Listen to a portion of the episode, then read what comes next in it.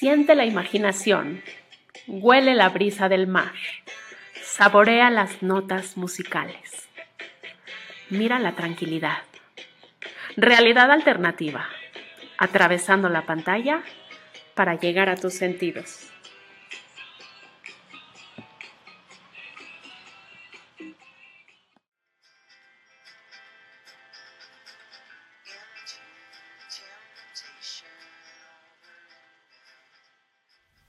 Antes de comenzar, quiero recordarte que Realidad Alternativa es un proyecto único e inclusivo que busca regalar un espacio para todo tipo de personas, incluyendo débiles visuales y gente con problemas de audición. Además de que buscamos ayudar a muy distintas causas para dar algo a cambio en este, nuestro mundo. Puedes disfrutar de nuestro contenido en cualquiera de las plataformas. Ingresa a www.realidadalternativamx.com.mx y te pido que me ayudes a compartir el link, invitar a tu gente, suscribirse para así poder crecer el ranking de este proyecto que busca regalarte un espacio diferente haciendo comunidad. Hola, qué gusto saludarte. Soy Yael Janselson y será un placer hacer este histórico recorrido contigo. Así que cierra los ojos si es posible, respira, relájate y dame tu mano para viajar juntos con el poder de la imaginación hasta Luxor. Comenzamos.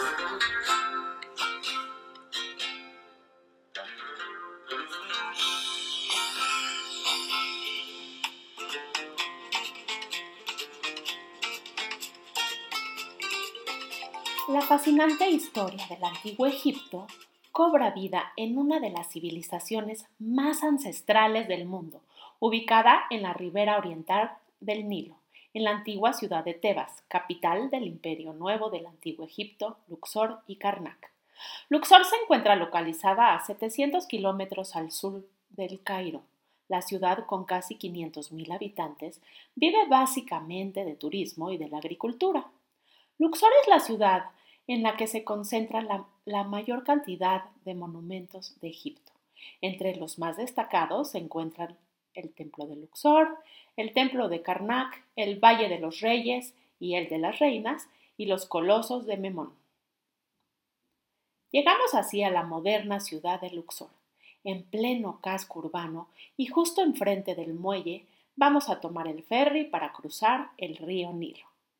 Este recinto fue concebido como un complemento del otro gran templo de la ciudad, el de Karnak, y su construcción fue impulsada principalmente por los faraones Amenhotep III y Ramsés II.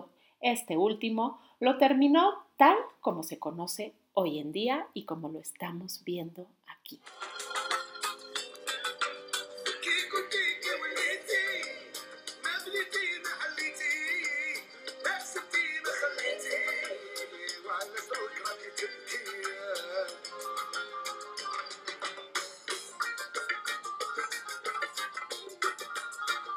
Qué manera de adentrarse al fascinante mundo de los dioses antiguos. Y vean lo bien conservado que está el templo, ya que antes solo podían acceder los sumos sacerdotes y el faraón. Antes de cruzar esta puerta de entrada, miramos hacia atrás y paseamos por la avenida de las Esfinges. Y lo mejor será imaginarnos en aquella época donde tenía una longitud de casi tres kilómetros, una anchura de unos más o menos 70 metros y unía los dos templos más importantes de la antigua Tebas, el de Luxor y el de Karnak. Estaba flanqueada por 1400 esfinges, que eran mitad hombre, mitad león, y se recuperaron 650 en las excavaciones. Este camino en el cual nos encontramos era procesional y se celebraban entonces numerosas fiestas religiosas como el Festival de Opet, el cual consistía en una procesión en la que los sacerdotes transportaban las barcas de la triada tebana, compuesta por el dios Amón, su esposa Mut y el hijo de ambos, Konshu, desde el templo de Karnak hasta el de Luxor por la avenida de las Esfinges. Permanecían ahí un tiempo y al regreso a Karnak se realizaban por el río aprovechando el curso de la corriente.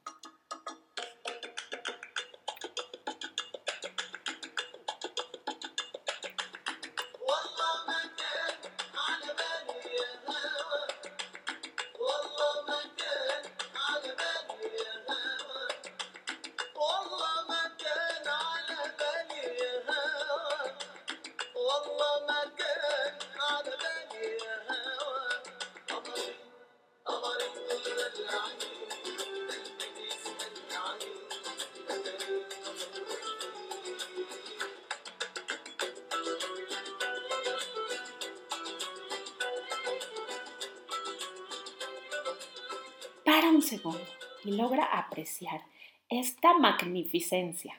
Estamos a punto de entrar en el recinto y un enorme obelisco que simboliza un rayo de sol petrificado nos sorprende, ¿no es cierto? Y voltea también para ver los dos colosos sedentes que flanquean la entrada, ya que representan al faraón Ramsés II, quien reinó más de 60 años y fue un gran constructor. Se hizo representar en estatuas colosales en diversos templos, donde se le rindió culto como a un dios. Mira, hay escenas grabadas de la legendaria batalla de Kadesh, en la que se muestran victoriosos e invencibles contra los hititas.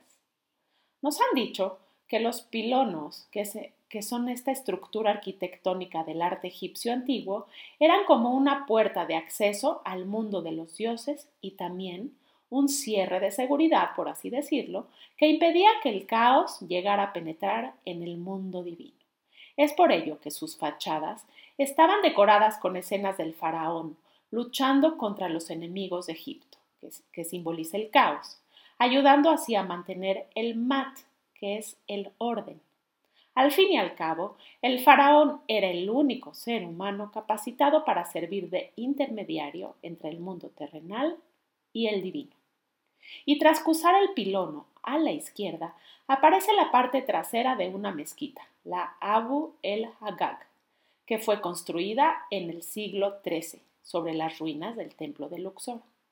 Enfrente de la mezquita, si ves a la derecha, se alza una columnata que forma parte del patio de Ramsés II. Vamos a ver, está compuesta por 74 columnas papiriformes distribuidas en dos hileras. Entre las columnas se intercalan estatuas colosales, que muchas no tienen ya cabeza, que representan a Ramsés II. Este era el único lugar al que el pueblo tenía acceso durante las procesiones religiosas y tienen más o menos un color oscuro, ya que fueron esculpidos en granito negro. Su esposa preferida, la bellísima Nefertiti, está junto a su pierna, ¿lo logras ver? Mira, aquí. Los dos colosos sedentes de Ramsés II marcan el inicio de la columnata de Amanetop III, dos filas de siete columnas de 16 metros. Estas estaban decoradas con vistosas escenas del, del festival que ya platicamos, el de Opet. A diferencia de las columnas del patio de Ramsés II, que hemos dejado atrás, estas tienen el capitel papiriforme abierto. El papiro, además de ser un soporte de escritura, era una planta que crecía en las, en las deltas del río Nilo. No solo proporcionaba el material para la escritura, sino que también servía de alimento, y con su tallo se elaboraban cuerdas, cestos, muebles, calzado e incluso barcos. Dada la abundancia de esta planta en el paisaje fluvial a orillas del río Nilo, fue uno de los motivos preferidos por los artistas egipcios. Se encuentra en las columnas, en los relieves, en los templos, así como en los amuletos funerarios y en multitud de objetos cotidianos.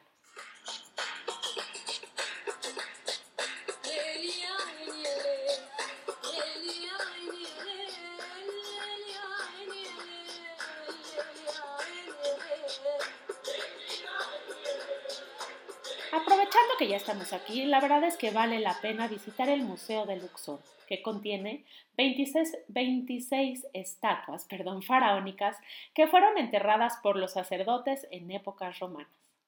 La función de los templos egipcios era proporcionar una morada terrenal a los dioses, es decir, una construcción en piedra que albergara su estatua. Y sigamos caminando para ver la sala de las ofrendas, el santuario de la barca y la sala del nacimiento, que rodeaban la parte más íntima del templo la que acogía la estatua del dios Amón. Estoy muy emocionada porque vamos literalmente a volar. Subamos a este globo aerostático.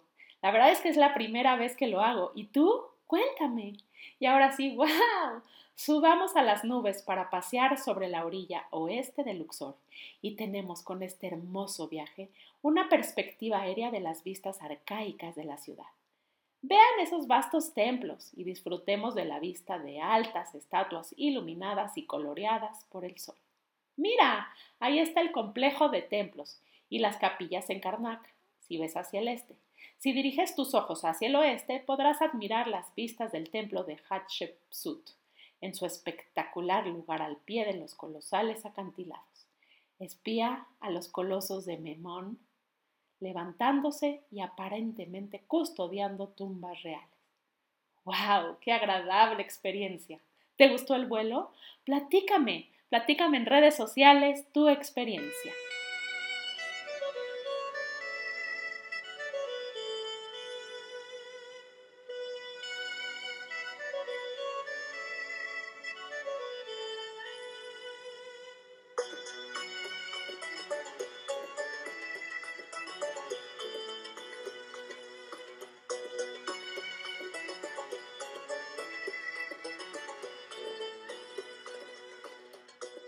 A lo largo de su historia, la ciudad ha tenido diferentes nombres. Los antiguos egipcios la llamaban Cetro, Uast, los griegos Tebas por su similitud con la ciudad griega, y los árabes le dieron el nombre de Luxor, o palacio con mil puertas. Fue capital del país durante más de 1500 años. Sin duda alguna, este es un viaje sumamente interesante, sobre todo para aquellos que gozan de la historia. La verdad, si te soy sincera, a mí me cansan un tanto las ruinas, pero hay que aprovechar lo que nos ofrece cada lugar. Así que no paramos y vamos al templo de Karnak, el más grande de Egipto. Y aún hoy en día se siguen encontrando restos, como ves, y siguen siendo reconstruidos. El recinto en el que se encuentra tiene 2.400 metros de perímetro y está rodeado por una muralla de adobe de 8 metros de grosor. Construido por múltiples faraones entre los años 2200 y 360 a.C., el templo de Karnak contiene en su interior el gran templo de Amón, otros templos menores, capillas y el gran lago sagrado. Los faraones más importantes que intervinieron en su construcción fueron Hatshepsut, Seti I, Ramsés II y Ramsés III. Probablemente lo más espectacular del templo sea su sala hipóstila. Con más de 5.000 metros cuadrados, contiene 134 columnas, de las que 12 centrales son más anchas y eh, se elevan hasta el techo. Ahora está destruido, pero tenía 23 metros de altura. En la entrada del templo nos dan una calurosa bienvenida 40 esfinges con cabeza de carnero lo que es el comienzo de la Avenida de las Esfinges, que llegaba hasta el Templo de Luxor y hasta el Nilo.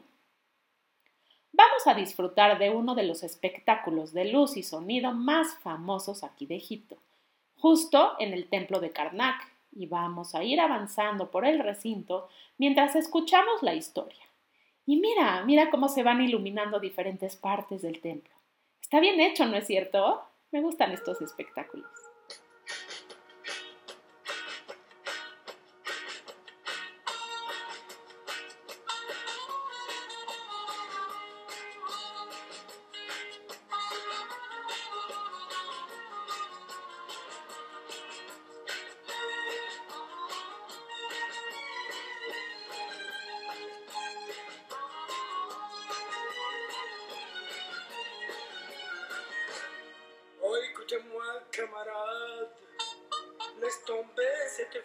Otro lugar imperdible es el Valle de los Reyes, que básicamente es la necrópolis de Egipto, donde se encuentran inhumados muchos de los faraones del Imperio Nuevo. Al día de hoy se han descubierto más de 60 tumbas talladas en las rocas. En la antigüedad, el valle se denominó Ta Set Mat, lo que significa lugar de la verdad. El primer faraón que fue enterrado en el Valle de los Reyes fue el rey Tutmosis I, faraón de la decimoctava dinastía. Y si quieres ver la tumba de Nefertiti, pues vamos rápidamente al Valle de las Reinas, aunque sinceramente no sé si vale la pena, pues hay muy pocas cosas abiertas hoy en día al público. La tumba de Nefertiti nos cuentan que fue construida en el año 1290 a.C. por orden de Ramsés II, que era su esposo y bueno, él decía que era su esposa predilecta, ya sabes que tenían muchas esposas.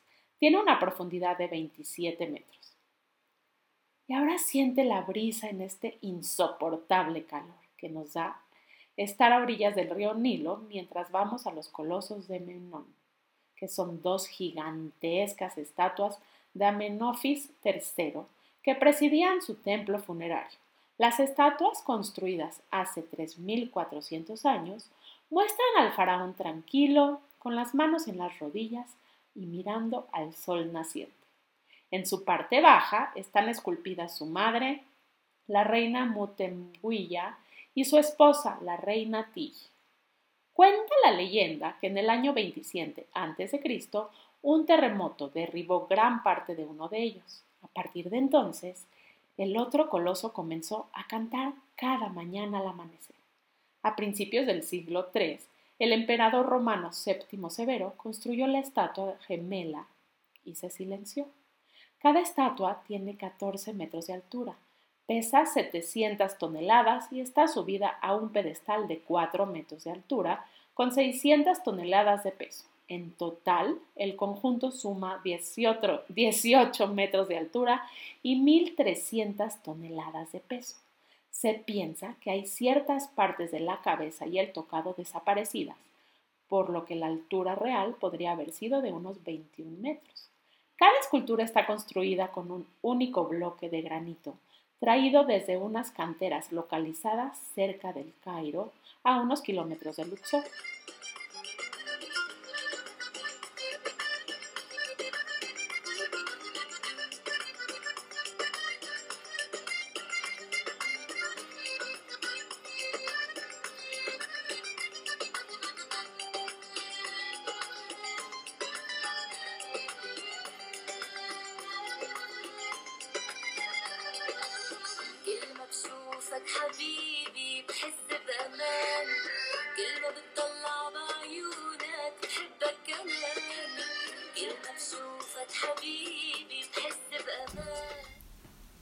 Es así como tenemos que despedirnos de Luxor en Egipto. Sin duda, un lugar que inspira gran fascinación entre los amantes de los destinos exóticos, ¿no es cierto?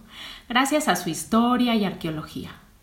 Te agradezco por viajar conmigo y te espero cada semana con un episodio más. Y como bien sabes, Realidad Alternativa es un proyecto que busca hacer comunidad, aportando a muy distintas causas. Y justamente aquí encontré que la Fundación de Promoción Social de Egipto hizo una jornada, justo aquí en Luxor, donde los participantes aprendieron sobre la cadena de valor en general y el sector turístico en particular, junto con los diferentes tipos de valores que pueden asociarse a un producto y o servicio con el fin de, con el fin de impulsar la industria. Si te interesa saber más sobre este tema, ingresa a promocionsocial.org y de tanto recorrido, a mí la verdad es que ya me dio hambre. Así que si te gusta cocinar, quédate aquí conmigo y vamos hasta la cocina. Debido a su posición geográfica en Egipto, se fusiona la cocina mediterránea con la gastronomía africana y la comida típica árabe. Los platos son en general muy simples, pero muy sazonados con hierbas frescas y especias, y tienen gran abundancia de estas últimas. Los full madams o simplemente full son un desayuno vegano egipcio hecho con habas cocidas. Tienen un sabor a limón, ajo y se sirven con aceite de oliva, perejil picado y tomates. Las habas se hierven en agua hasta que estén tiernas. Cocinarlas a veces puede tomar una noche entera, así que las habas se colocan en el fuego antes de ir a la cama para que al despertar las puedas comer y tener un desayuno muy rico y nutritivo. En la versión moderna se usan habas enlatadas que obviamente ya están precocidas y remojadas, remojadas, lo cual ahorra tiempo y se obtiene un resultado igualmente delicioso.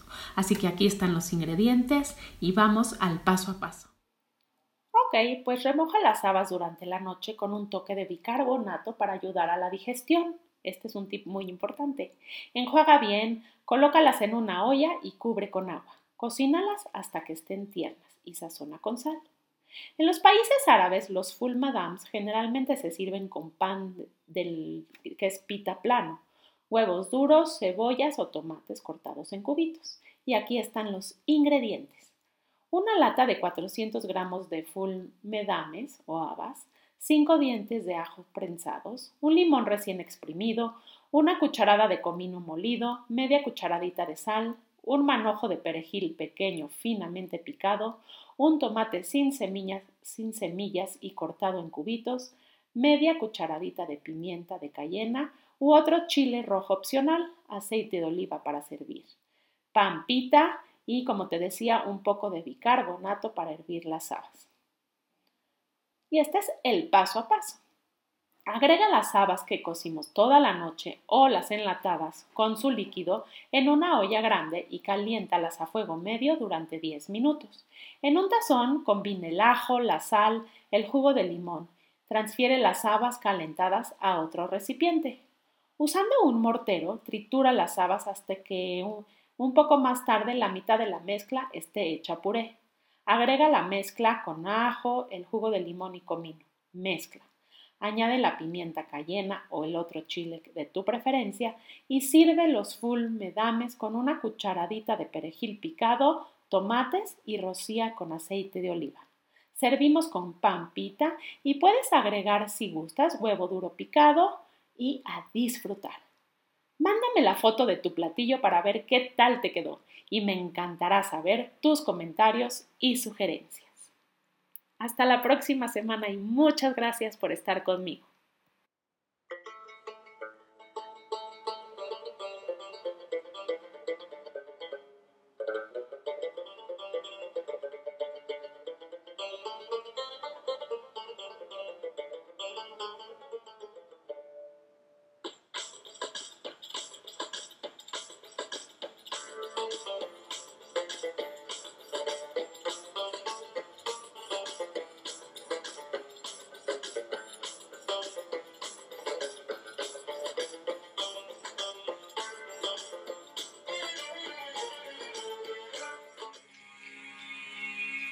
Celebrando tus sentidos que atraviesan la pantalla.